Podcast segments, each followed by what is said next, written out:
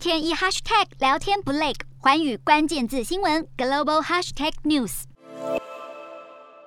孩子们排排站，安静聆听学校播放的俄罗斯国歌。这里是乌东顿内茨克的沃尔诺瓦哈，在被俄罗斯占领后，当地学校从此要开始全新的教育环境。乌克兰一位学校校长向媒体透露，他曾经被俄军绑架审问，对方指责他太过爱国，还要求他交出学校课纲和教科书。而这并非单独个案，乌克兰很多被俄方占领的地区都传出有教育工作者遭到恐吓威胁。俄罗斯要求这些学校把教材修改成亲俄的内容，在教学项目中重新定义历史事件，重现当年在克里米亚的策略，打算根除乌克兰人的身份认同。回到校园上课的学生们面对突如其来的改变，既疑惑又倍感压力。乌克兰政府在五月初曾声明，境内至少有一千五百多所教育机构遭到俄军炮击破坏。如今看来，就算硬体环境得以保存，学校最重要的教育精神和教学内容恐怕也会被迫改写。